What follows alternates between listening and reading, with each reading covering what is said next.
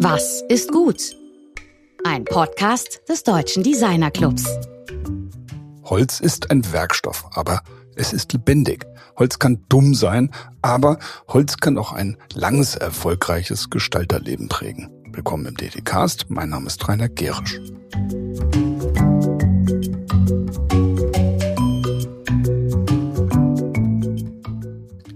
Letzten Folge sprachen wir mit Nicole Rösler über die Personenmarke ihrer Personal Brand und über die Idee, was heute Luxus sein kann. Eine Exkursion in das Reich der Glamour-Metropolen und ein Blick in die eiserne Selbstdisziplin bei der aufwendigen Morgentoilette. Unser heutiger Gast ist da, wie man so sagt, aus einem anderen Holz geschnitzt. Er stammt aus der tiefsten Provinz und noch dazu aus dem Hochgebirge.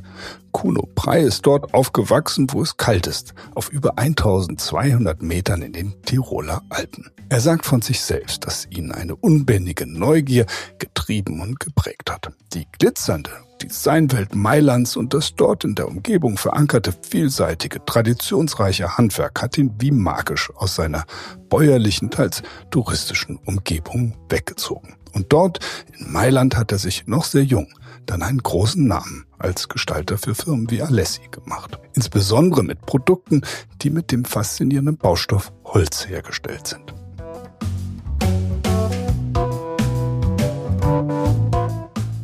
Aber Professor Prey hat auch zwei Hochschulen mitgegründet und vertritt eine sehr bodenständige, teils unorthodoxe Designlehre. Kuno ist ein echter Gourmet und er liebt seine Heimat Südtirol über alles. Wie und warum er als Sechsjähriger seine Modelleisenbahn in die Luft gejagt hat, das erfahrt ihr nun im Gespräch mit meinem Kollegen Georg Christoph Bernsch.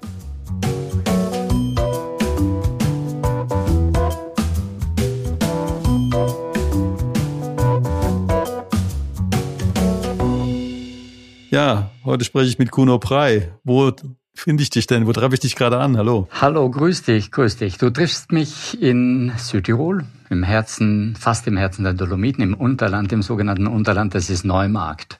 20, 25 Kilometer südlich von Bozen. Ja, wunderbar. Wie sieht's denn eigentlich mit dem Wetter bei euch aus? Weil ihr seid ja in den letzten Wochen äh, ständig mit dem Wetter in Nachrichten. Äh, Italien da mm. überschwemmt, äh, da fehlt was. Äh, was ist bei euch los? Ja, ja, ähm, äh, ist ja in aller Munde, was los ist. Äh, das wissen wir alle. Äh, wir reagieren vielleicht zu träge oder überhaupt nicht, äh, weil wir das noch die meisten noch nicht richtig erfasst haben, äh, welche Katastrophe wir durchleben. Ich würde nicht sagen Krise, sondern ich würde sagen von Klimakatastrophe. Wenn wir zurückgehen auf 2018, hatten wir im Herbst ähm, in den Ostalpen 16 Millionen Bäume zu Bode fallen sehen.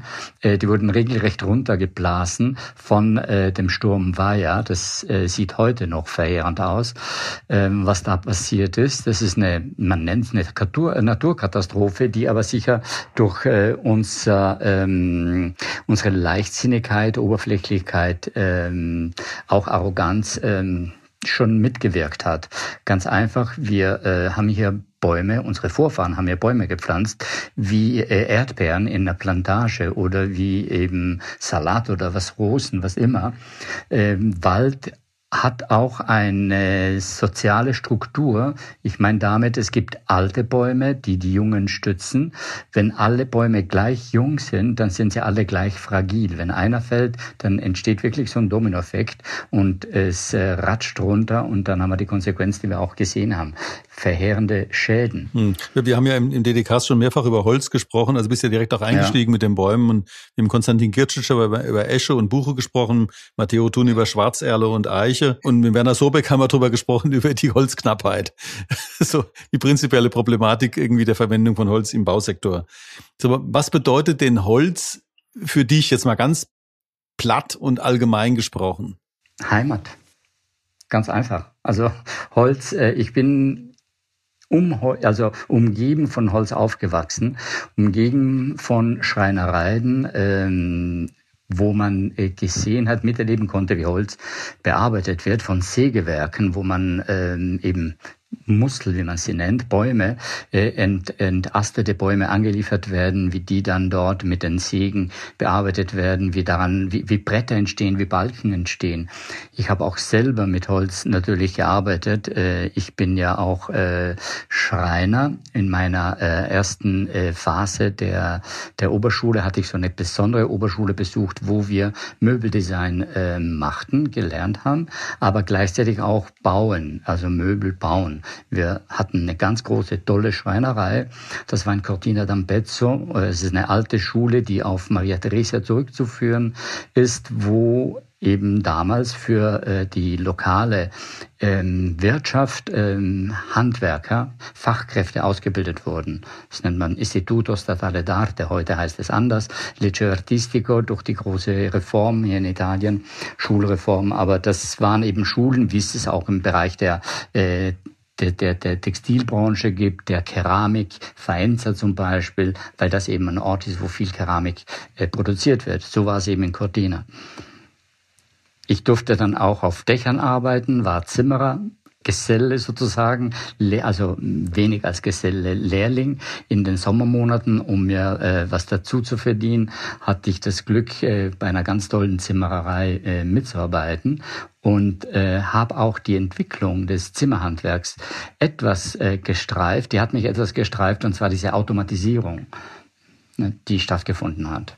Du, du hast ja einen Begriff von dir, den, den ich mal im Gespräch mit dir aufgeschnappt habe, ist dummes Holz. Okay. ja, was, was, ich nenn, ich, was ist denn dumm, dummes Holz? Also ich, ich, ich nenne ich nenn diesen Begriff eigentlich sehr gerne, nehme diesen gerne her, besonders mit Studierenden, wo ich denen versuche zu erklären, äh, wie, wie erstens einmal, wie schwierig Holz äh, zum Verarbeiten ist, also welches Wissen man mitbringen muss. Und wenn man dumm ist, dann nimmt man eben dummes Holz und das ist ein ganz einfaches, das ist die Platte. Das ist äh, Spanplatte sowie MDF.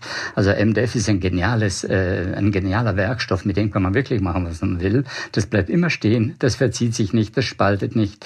Ähm, wenn man das Wasser, äh, das, das imprägnierte MDF nimmt, das wasserresistent ist, kann man sogar für Badmöbel verwenden die dann effektiv auch nass werden, ohne jetzt besondere Schutzlacke anzubringen. Also das ist für mich das dumme Holz. Das hat keine Faserrichtung, das hat einfach eine Materialstärke. Wenn man die richtige auswählt, dann kann man mit dem wunderbar arbeiten. Es ist halt nicht so ja, es ist halt nicht so, sage ich jetzt romantisch, so schön. Ähm, Holz ähm, ist einfach viel lebendiger. Das MDF ist würde ich sagen, jetzt einfach totes Holz, wo ganz viel äh, Klebstoff dabei ist, das äh, mit äh, Holzfasern, kleinen, kleinen, kleinen Minifasern äh, gepresst wird zu Platten. Ja, du, du hast ähm, also auch gesagt, das äh, Naturholz hat eine selbstreinigende Funktion. Also wie funktioniert das denn, dass das Holz, also wenn ich jetzt mal vorstelle, ich habe einen Holzboden, einen unbearbeiteten Holzboden und kipp da einen Roswein drauf. Okay, ich habe in meinem Haus äh, hier äh, Fichten Boden, das ist ja ein ganz weiches Holz, unbehandelt. Das wird nur mit Seifenlauge ähm, einmal im Jahr herausgespült. Ansonsten tun wir brav fegen. Wenn jetzt ein Glas Wein, effektiv Rotwein, ausgeschüttet wird, das war am ersten Mal, war das eine riesen Paniksituation, aber das verschwindet mit der Zeit. Den Fleck, den kann man natürlich aufwischen, soweit man kann, aber das Holz saugt ein, aber es ist es wird wiederholt, also es wird wieder dieselbe Farbe kriegen, wie es hatte. Und so passiert es bei vielen anderen äh, Stoffen, die man so ausschüttet, wo Tropfen eben runterfallen oder ganze Gläser. Das ist genial, wie Holz sich, äh, sagen wir jetzt auch, regeneriert in dieser Hinsicht. Was noch schön ist bei diesen Holzböden, wir wollen ja immer alles perfekt haben.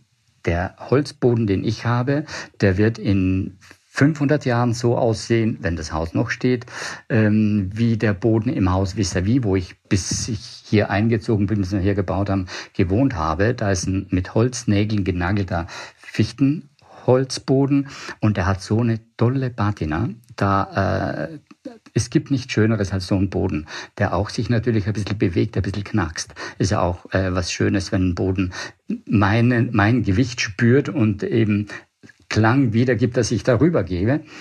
Und so ist äh, das eben wahnsinnig, wahnsinnig schön. Noch dazu, äh, wenn man eine Delle, es kann ja was runterfallen. Wenn das ein lackierter Boden ist, dann ist eine Platz, äh, nennen wir es jetzt, also so, so eine Delle drinnen, äh, die kriegt man dann schwierig raus. Äh, bei mir wird einfach dann heißes Wasser drauf gegossen ein paar Tropfen und dann zieht sich das Holz wieder zurück und es wird wieder eben und man sieht von dem nichts. Oder wir, wir fahren mit dem Dampfbügeleisen drüber, das geht auch. Also ist alles äh, natürlich, es hat Leben, es riecht exzellent. Wenn man den Boden dann äh, schrubbt mit, mit, mit, mit einem Tuch oder mit einer Bürste, dann kommt richtig dieser tolle Fichtengeruch hervor, der sich mit der Kernseife äh, mischt und das ist einfach, ja, ich würde sagen, ein super Duft. Jetzt, um jetzt mal von der, von der Beobachtung oder der auch der Bewunderung und Begeisterung von, von Holz, also zum industriellen Kontext auch zu kommen. Du hast mir gesagt, dass Südtirol kein Holzland ist, da eben alle mit Hightech arbeiten statt mit dem Holzstück umzugehen. Also das da werde ich jetzt, da werde ich jetzt viele, viele ähm, Südtirolerinnen und Südtiroler schockieren. Aber de facto ist für mich äh, in Südtirol die Holzbearbeitungskultur leider äh, ganz, ganz viel verloren gegangen. Es gibt Ausnahmen von exzellenten Schreinern.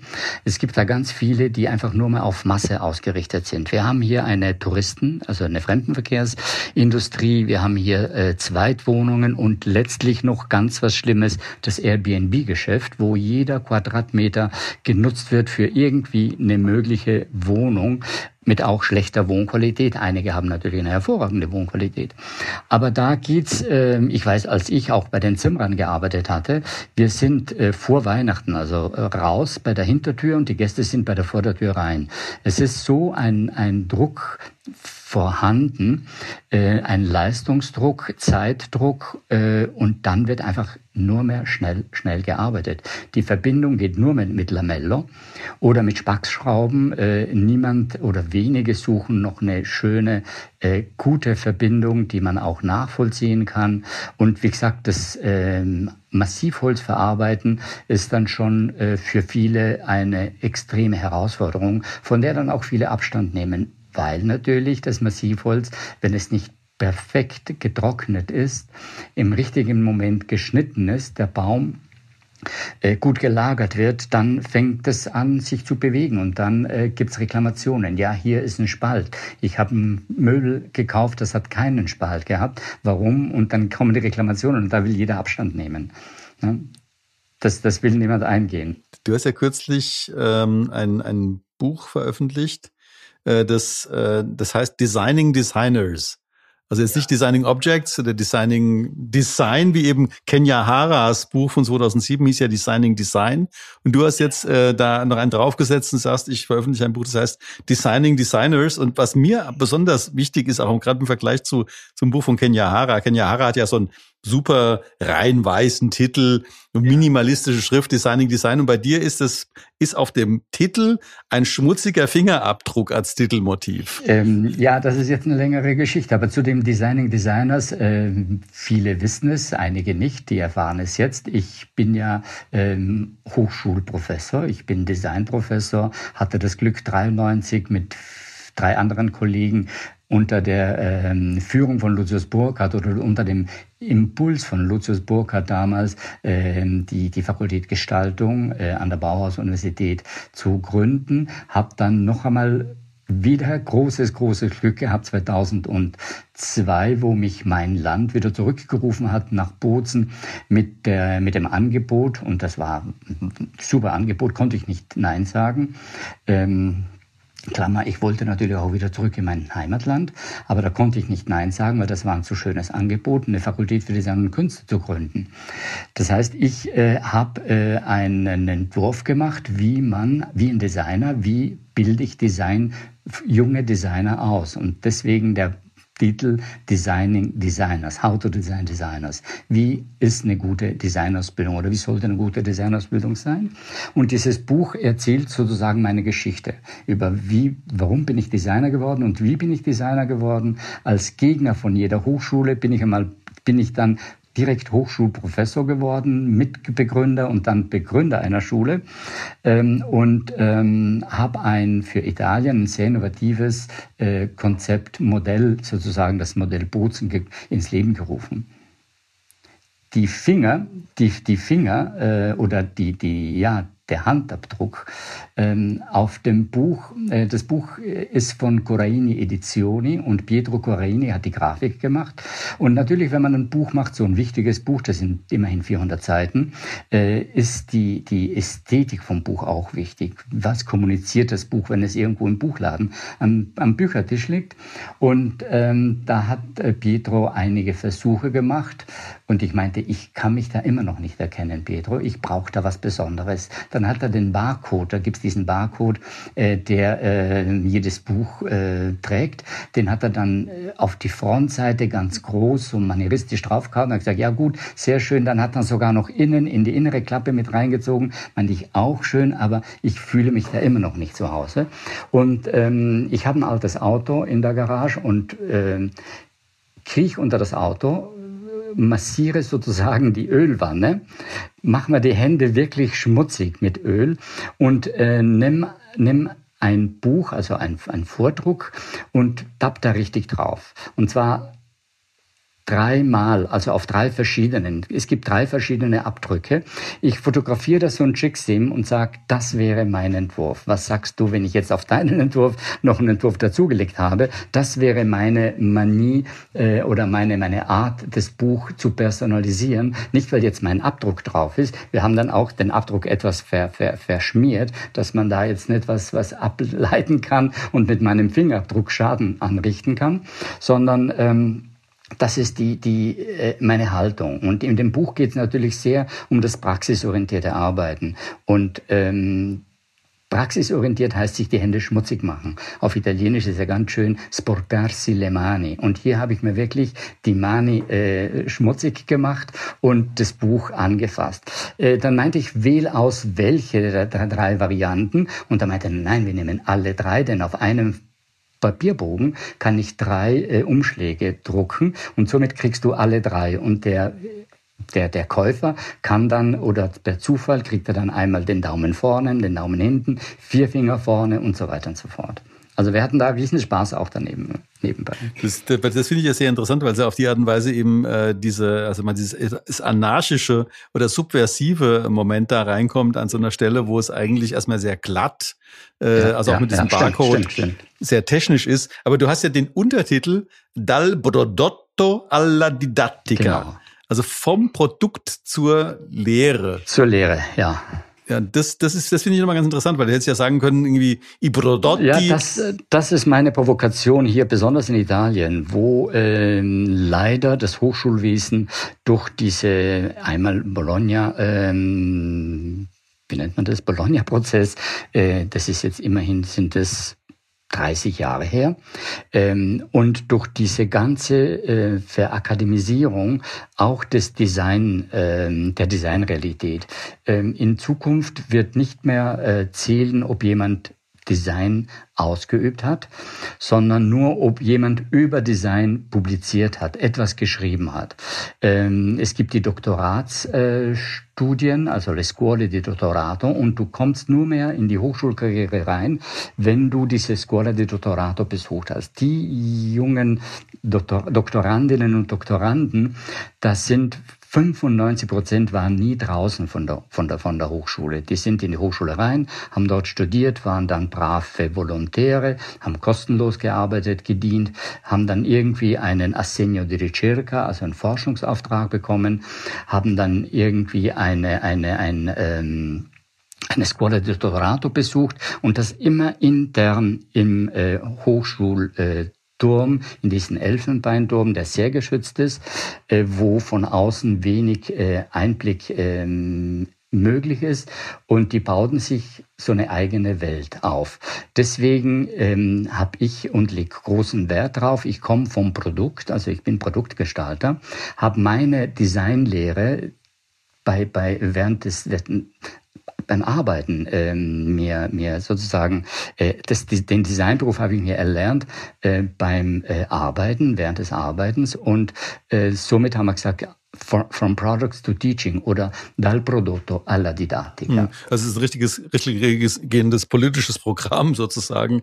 Dieser das ist es. Es ja, dieser Untertitel. Ich meine, wir haben in Deutschland ja genau mit derselben Problematik zu tun, also einer zunehmenden Akademisierung äh, der des Designausbildung eben durch die ähm, Promotionsvoraussetzungen, die in vielen Fällen äh, ja. sozusagen da erhoben wird. Das ist eine, das ist eine ziemlich furchtbare Angelegenheit. Ähm, vor allem angesichts der Tatsache, dass ja immer noch keine pädagogische ähm, äh, Qualifikation gefragt wird. Es wird einfach nur eine gefragt theoretische wird. Qualifikation, ja. ein akademischer Grad gefragt und dadurch äh, kann die Designausbildung eben auch äh, unglaublich an Qualität verlieren. Okay, jetzt das Pädagogische, das würde ich jetzt ein bisschen relativieren, denn äh, ich finde auch äh, sehr hilfreich, wenn man mit äh, total pädagogisch unfähigen Leuten zusammenarbeiten muss, gelehrt wird, weil morgen hast du es mit wirklich ein Sammelsurium von Charakteren zu tun im, im, im, im Berufsleben. Und wenn du das früher übst, dieses ähm, Auskommen mit verschiedenen Charakteren, mit verschiedenen Haltungen, Personen, dann tust du dich später leichter. Wenn hingegen alles so schön pädagogisch ist, so schön wattig eingebettet ist, dann kriegst du einen wirklichen Schock, wenn du dann die Nase raussteckst. Deswegen ist auch sehr wichtig das praxisorientierte, das realitätsbezogene Studium, wo man sehr viel zusammenarbeitet mit Unternehmen, mit Institutionen, mit Firmen. Also wenn du jetzt schon die, die, Zusammenarbeit mit Unternehmen ansprichst, der Unternehmer Alberto Alessi schreibt er ja. in seinem Text in deinem Buch, äh, diese wunderbare, schöne kleine Passage, die ich zitiere, also auf Kuno stießen wir Ende der 80er Jahre, als wir uns um die Wiederbelebung der handwerklichen Tradition des Stronatals am Ortasee bemühten. Die Herstellung kleiner Holzgegenstände für Haus und Küche, die bis ins 17. Jahrhundert zurückgeht. Für Alessi war dies der Beginn des Abenteuers Tvergi, ein Name, der im lokalen Dialekt die fleißigen kleinen Zwerge aus dem Wald bezeichnete. Jetzt kommt's hier. Wir haben Ettore Sozzas und Andrea Branzi hinzugezogen und um sie herum eine Reihe von jungen Designern. Also du warst ja schon damals ja in einem Kontext drin, dass du mit einem Sozzas oder einem Branzi äh, irgendwie äh, zusammengearbeitet hast und der, der Alessi dann gesagt hat, naja, da gibt's ja noch diesen, diesen jungen äh, äh Kuno. Äh, wie bist du denn in diesen Kontext da reingekommen? Ähm, also wie bin ich zu Alessi gekommen? Äh, das war wieder ein Glücksfall äh, oder besser gesagt ein Glücksfall. Das war wieder meine Hartnäckigkeit oder mein sturer Kopf, ja, der ähm, mein Motto war, meinen Namen möchte ich immer versuchen, mit renommierten anderen Firmen zusammenzubringen.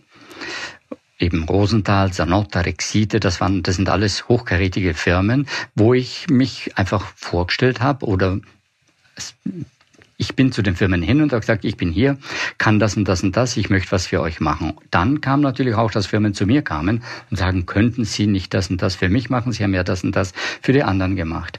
Ähm, das war sozusagen mein Motto. Ich bin, äh, habe von Innichen aus, das sind Dolomiten, auf 1200 Metern gearbeitet. Und jedes Mal, wenn ich nach Mailand bin, war für mich dieses Mailand ähm, enorm wichtig. Und ich habe damit wahnsinnig viel Konzentration und Energie das aufgesaugt, was ein Mailänder in seinem halben Leben nicht aufsaugt, weil ich einfach, äh, wie wenn die deutschen Touristen zu uns kommen, die kennen ja alle Berge, die kennen alle Gipfel. Und da wissen wir oft die Namen nicht. Und da steht man auch dann blöd da und so war es bei mir. Ich wusste jede Ausstellung, ich wusste jeden oder viele Möglichkeiten, Sachen zu produzieren in um Mailand. Dieses magische, sage ich immer, diese 100 Kilometer ähm, Umkreis von Mailand, wo man alles damals, wirklich alles, alles äh, machen konnte. Das war magisch.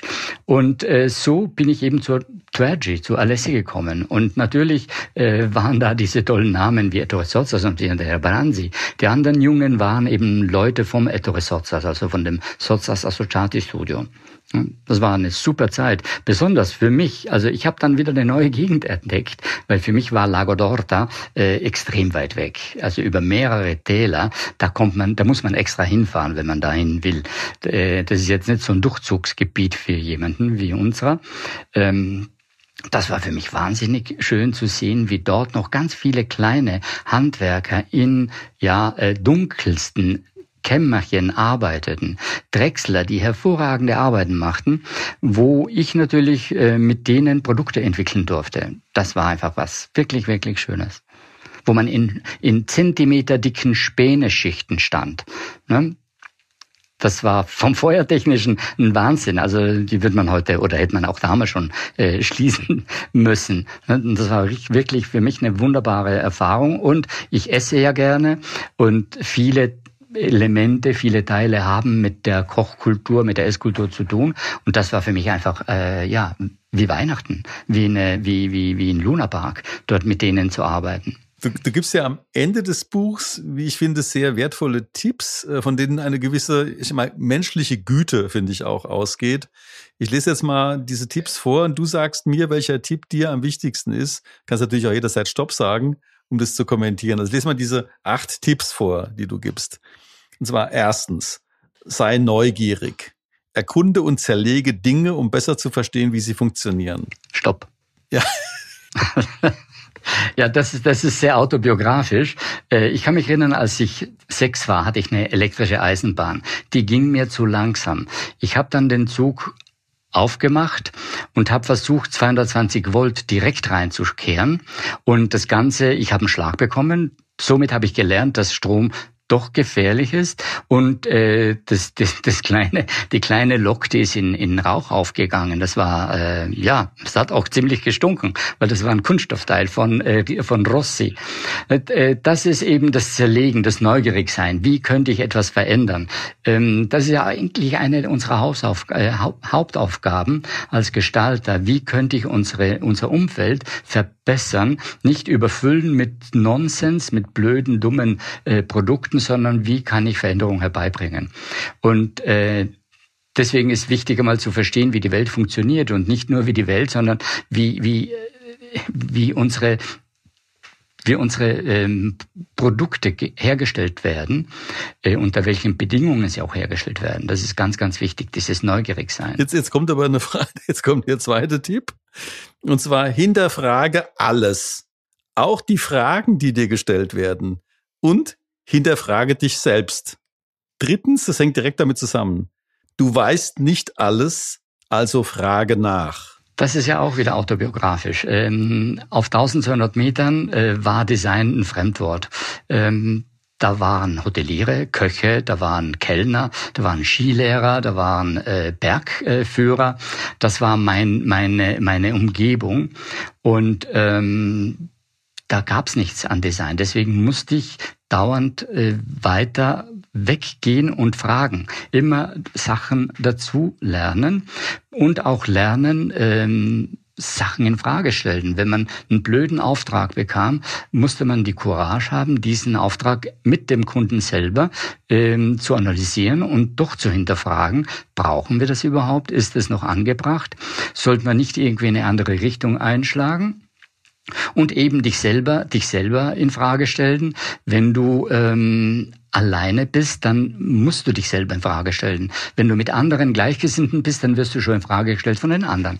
Aber wenn du da oben isoliert bist und ähm, in der tollsten Natur äh, leben darfst, ähm, verlierst du oft sozusagen das Maß. Und deswegen musst du dauernd an dir arbeiten. Da, da kommt aber auch direkt äh, nächster Punkt. Also du hast, gibst ja jetzt zu jedem im Grunde in eine wunderbare Interpretation. Und zwar der nächste ist, sei großzügig und fürchte keine Nachahmer. Das finde ich wahnsinnig schön, weil das ist ja eine Angst, die viele Studierende auch haben. Ja, das ist ja, das ist eben das, was ich den Studierenden auch sage. Diesen Satz, dieser Punkt 4 ist besonders für Studierende gedacht.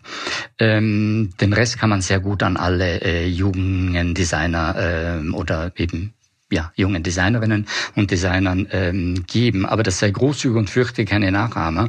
Ist, was ist denn eigentlich Universität? Was ist denn eigentlich Studium. Studium ist Austausch, äh, Vielfältigkeit und äh, eben großzügig sein. Nicht äh, Angst haben, dass dir die anderen was abnehmen, sondern großzügig sein, das, was du entdeckst. Wenn ich ein Stück Stoff finde, zeige ich es auch den anderen. Wenn ich eine neue Schraube finde, äh, zeige ich sie den anderen oder einen dolden Handwerker oder eben einfach was Neues. Ich gebe es weiter. Erwarte, dass ich auch von den anderen was kriege. Dann ist so ein Multiplikator äh, im, im Laufen, der äh, beschleunigt das Wissen. Das ist ganz, ganz wichtig. Und ich sage immer, bitte seid großzügig, lasst's raus. Da kann euch nichts passieren. Ihr seid in einem geschützten Raum. Ähm, seid großzügig, seid lieb zu, seid lieb zu euch gegen, äh, gegen, äh, gegeneinander und äh, tauscht euch auch aus, das ist ja auch ganz wichtig. Nicht nur jetzt äh, über Design, sondern der Süditaliener soll mal ein süditalienisches Essen kochen, der Südtiroler soll mal Knödel kochen und der Deutsche soll mal äh, Weißwürste mitbringen, wenn er aus Bayern kommt. Ne? Also dass da auch ein Austausch entsteht, dass man diese Großzügigkeit, dieses sich gegenseitige Bereichern äh, übt. Das, du bist jetzt auch schon auf dieses Sprachthema, sind wir schon ein paar Mal gekommen, weil der Punkt 5 ist für mich wirklich das absolute Highlight. Und zwar sprich mit Menschen auch in Sprachen, die du nicht kennst. Ähm, ja, wenn wir jetzt Achille Castiglione hernehmen, auf den können sich sicherlich viele erinnern. Und äh, da hat der Pierluigi Cerri mal ein ganz, ganz tolles Plakat gemacht für seine große Ausstellung, die in Wien war. Am Anfang, sie, ist in Barcelona losgegangen, äh, wo Achille in seiner Haltung, in seiner Gestik ähm, zigmal auf diesem Plakat äh, abgezeichnet wurde dargestellt wurde. Ähm, ich muss nicht perfekt eine Sprache können, sondern ich muss einfach die Courage haben, eine Sprache zu sprechen dann äh, mich auch mit Gesten verständlich machen, mit kleinen Skizzen verständlich machen. Ich kann mich noch erinnern, ich war in der, in der, in der Tschechei, musste mit mein Fahrrad auf den Zug nehmen und hatte keine Ahnung, wie man tschechisch Fahrrad sagt, wie man tschechisch auf tschechisch Zug sagt, noch dazu ein Waggon, wo man das Fahrrad mitnehmen kann. Ich habe das dann einfach mit Skizzen gemacht und er hat sich dann extrem amüsiert und ich war dem sympathisch und er war mir gleich sympathisch. Es entsteht dann durch, durch, durch schwierige Situationen sympathische Situationen, nicht? auf menschlicher Ebene. Das ist ganz wichtig. Das, jetzt kommen wir noch zu, also ich finde, das war jetzt für mich irgendwie ein Punkt, der, der mir sehr wichtig ist, dass wir der mir persönlich auch wichtig ist, einfach auf Leute zuzugehen. Und äh, dass du jetzt Achille Castiglioni genannt hast, das bewegt einem natürlich auch das berührte Herz, also weil er wahrscheinlich einer der größten Designer überhaupt ist. Und äh ja, Achille konnte kein Englisch, nicht? Also der konnte auch ja, äh, Italienisch schon, aber eigentlich war er äh, Milanese und sprach im Dialetto Milanese, was ja wieder ganz eine eigene Sprache ist, eine Sprachform. Ähm, und Achille hat einfach mit allen, was er hatte, gesprochen. Und das machen, also ja, ich mache das auch, wenn ich irgendwo bin. Und man, zum Beispiel mit Franzosen, da erfinde ich ein bisschen Französisch. Aber äh, wenn es dann um die Wurst geht, dann musst du schon ein bisschen klarer sein. Und dann versucht man das mit, mit Charme natürlich ähm, zu vermitteln, was man möchte. Jetzt kommen wir noch zu zwei, also mal für mich eben ein bisschen methodischeren äh, Punkten, bevor wir zu dem letzten Punkt an der Stelle kommen. Und zwar, du schreibst also unter Punkt 6, probiere alles aus, bevor du behauptest, es zu wissen. Dokumentiere was du tust. Und dieses Ausprobieren, das haben wir ja vorhin schon gehabt. Also dieses einfach in alles reingehen, schauen, wie es funktioniert. Ja. Alles experimentieren. Deswegen ist auch im Studium ganz wichtig die Nähe zu den Werkstätten. Äh, dass die Werkstätten auch offen sind. Äh, wenn man an einer Idee arbeitet, sage ich ziemlich schnell, gehen Sie mal runter und probieren Sie, ob das überhaupt hält. Äh, oder das, ob es überhaupt hält, sage ich gar nicht. Ich, ich schicke den einfach runter und lasse ihn auch eine negative Erfahrung machen. Oder die, weil das ist ja ganz, ganz wichtig. Wenn man es ihnen sagt, das kann nie halten, dann nehmen sie das einfach so und verstehen nicht richtig, warum. Hingegen Hingegen, wenn man sie dann sieht, wie sie mit dem gebrochenen Teil wieder zurückkommen und sagen, okay, das so geht es nicht, ich muss das ein bisschen anders anfassen, dann kommt man viel schneller weiter. Und das ist eben äh, wichtig, ähm, probiere alles aus, bevor du dann behauptest, ja, so wird's gemacht. Und das Dokumentieren ist ja für jeden ähm, eigentlich für alle, uns aller wichtig, ähm, Sachen zu dokumentieren, um darauf wieder zurückgreifen zu können. Und während des Dokumentierens ist auch wieder so ein Review äh, von, was habe ich eigentlich gemacht. Ne? Dann räumt man auch auf, denn wir haben so die Tendenz, allen Ramsch dann aufzubewahren, sondern man sortiert und macht eine gute, saubere Dokumentation. Das ist ja wie eine kleine Vorlesung von dir zum Thema Grundprinzipien des Designs hier, also die acht Punkte. Ich habe noch, noch zwei, und zwar in dem, also dieser der siebte und der achte Punkt, die finde ich jetzt persönlich auch sehr wichtig. Und zwar verlange viel von dir selbst. Das brauchen wir jetzt nicht weiter zu kommentieren. Und gib dich nie mit der allererstbesten Lösung zufrieden. Aber der achte Punkt, den finde ich wirklich elementar. Und zwar bilde dich weiter, hör zu und lies.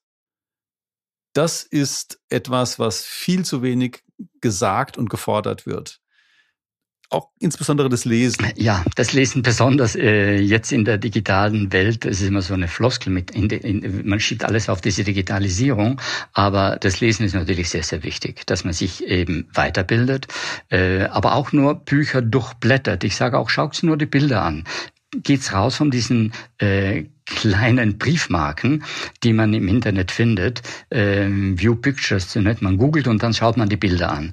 Ähm, schaut euch ein Buch an, weil dann lernt ihr auch, wie ein Buch konstruiert ist, wie es entworfen ist.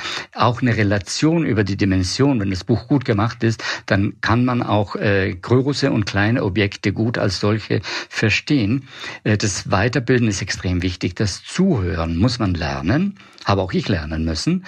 Ne? Also Menschen zu, zu hören auf allen, allen äh, Ebenen. Da gehört auch wieder das Neugierigsein. Was wird denn dem Nebentisch geredet? Ist ja auch wieder äh, eine tolle Geschichte. Da kann ich eine kleine Anekdote machen. Ich habe bei den Brillen, im Brillensektor begonnen, in der Gegend von Calalzo di Cadore. Und dort gab es zwei Restaurants. In den beiden Restaurants konnte man am Mittagtisch nicht über Arbeit sprechen, weil alle Ohren im ganzen Restaurant immer kochten, was am Nebentisch gesprochen wurde. Es war ganz äh, lustig, eben das sogenannte Zuhören, das unerlaubte Zuhören, ist aber auch sehr wichtig. Ne? Und dann kann man jemanden dann unterbrechen und fragen, können Sie mir mal bitte sagen, was? Ne? Ja, so habe ich zum Beispiel den lieben äh, langjährigen Freund Heinz Weibel auch kennengelernt, 81 in Mailand, anlässlich der äh, Verleihung des Compasso d'Oro, wo ich zufällig mit meiner Brille damals ausgewählt wurde.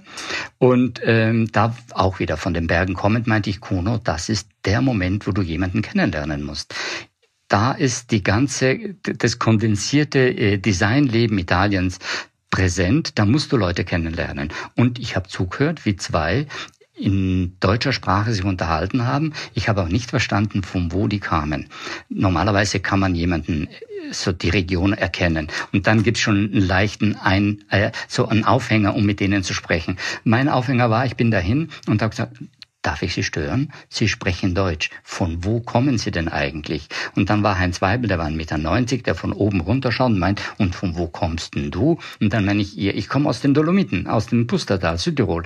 Und dann war natürlich, äh, war ich das Maskottchen des ganzen Abends, weil ich der Südtiroler war, wie er Südtiroler, Heinz ist Südtiroler, äh, in Mailand. Und das war natürlich, 22 Jahre war ich alt. Für einen äh, gestandenen äh, Gestalter war das natürlich eine, ein mit Heimweh. Wir haben alle alle Heimweh nach Südtirol, äh, ein Stück Heimat. Und das hat er dann überall herum präsentiert, ne? der kleine Kuno. Gut, dann kommen wir jetzt natürlich zu unserer Abschlussfrage, die, die so platt und breit, wie sie eben gestellt wird, nämlich was ist gut, Kuno? Was ist gut? Tag- und Nachtpudding oder Torta Caprese? Das sind jetzt Süßspeisen, die mir wahnsinnig schmecken und die beide ganz viel eine dichte Kultur in sich haben. Die Torta Caprese noch dazu, denn die Torta Caprese heißt oder hieß bei meiner Großmutter Wirtschaftstorte, weil sie eben, ähm, man hat dort Eiweiß verwertet und nicht weggeworfen für andere Speisen, wo das Eigelb äh, notwendig war. Ich bin dann eben auch mit Sozzas unten in Süditalien auf einem internationalen Design-Fortbildungskurs Zotzas war der Lehrende, ich war der äh, Schüler. Und da, da äh, war diese Torte meiner Großmutter in einem Schaufenster mehrmals. Und dann gehe ich rein und sage, können Sie mal bitte erklären, was soll denn diese Torte hier? Ne, die erkennt man, weil die hat eine besondere Festigkeit. Die ist mit Mandeln gemacht, ganz schwarz-dunkel, weil sie Schokolade hat. Und dann meinen sie, ja, ist der Caprese, der wie come la Caprese? Dann haben sie erklärt, dass das eine Torte von dort ist.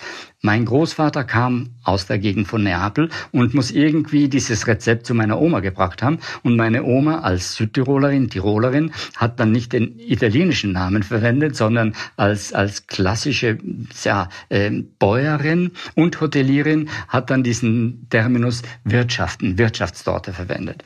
Nein, äh, was ist gut? Im Design ist es eigentlich sehr äh, auch wieder platt. Design muss ehrlich sein, selbsterklärend, äh, nachvollziehbar nützlich und gleicher auch für das Herzen und für, für, für den Geist äh, Nutzen bringen. Das finde ich, äh, das finde ich eben gutes Design. Es gibt nichts Schöneres, wenn man vor einem Produkt steht und sagt, Mei, das ist so einfach, das hätte eigentlich ich auch machen können, aber eben, ich habe es nicht gemacht. Das hat ein anderer besser gemacht und vor mir gemacht. Das sind dann so richtig schöne äh, Momente, wo man sagt, wow, ich habe einen super Beruf. Es gibt Leute, die besser sind wie ich und äh, ich will immer weiter lernen. Ja, wunderbar. Da würde ich sagen, das ist gut. Vielen ja. Dank, vielen Dank, Kuno. Das ist wirklich äh, ein zweifaches Gut das Gute eben im Design und das Gute im Essen. Das hast du aber ja. vorher schon gesagt, wie, wie wichtig dir das Essen ist. Ja, vielen herzlichen Dank, dass es geklappt hat, dass wir uns äh, ja. darüber unterhalten konnten. Ich glaube, das ist jetzt, äh, wie ich vorhin schon gesagt habe, wie so eine Einführungsvorlesung äh, ins Design einerseits, andererseits aber auch ein tolles Porträt äh, und eben auch ein. Ja, es geht um es geht um die Haltung. Man muss den Studierenden Haltung vermitteln. Nicht? Also ist wie beim Skifahren. Ich bringe immer diese wieder Anekdote oder die Parallele zum Skifahren. Wenn du beim Skifahren keinen guten Stand auf den Brettern hast, äh, seien es auch jetzt die modernen Carving-Skis, ähm, dann fällst du oder nach vorne oder nach hinten. Du musst ein gutes Gleichgewicht haben. Und das brauchst du auch, wenn du gestaltest. So, so werden wir die Sendung nennen. Du musst ein gutes Gleichgewicht haben. das ist gut. Ja. okay. So, dann okay. wünsche ich dir noch einen wunderschönen okay. Abend und ähm, ja. Fein. Danke. Danke für das Interesse. Ich schicke dir per WeTransfer das äh, Band rüber und dann gab es hier noch kleine das war Kuno Prey im Gespräch mit Georg. Ich habe keine besondere Begabung, sondern bin nur leidenschaftlich neugierig. Das Zitat stammt von Albert Einstein. Die menschliche Neugier kann sich buchstäblich auf alles richten und sie steht für ein emotionales Verhältnis zur Umwelt. Und was das Positives mit einem machen kann, das hat Kuno Prey sehr lebhaft vermittelt. In der kommenden Woche treffen wir dann die Unternehmerin und Designerin Kirsten Dietz, Mitbegründerin der Agentur Strichpunkt. Im Dreiergespräch mit dem DDC-Vorstand Robin Auer und Georg geht es um den DDC-Wettbewerb. Was ist gut, den Kirsten dieses Jahr als Schirmschaft betreut, um ihre sehr große Agentur und darum, wie man Kreativität managen kann. Bis dahin wünschen wir euch wie immer alles Gute und eine kreative Woche. Eure DDcast-Redaktion.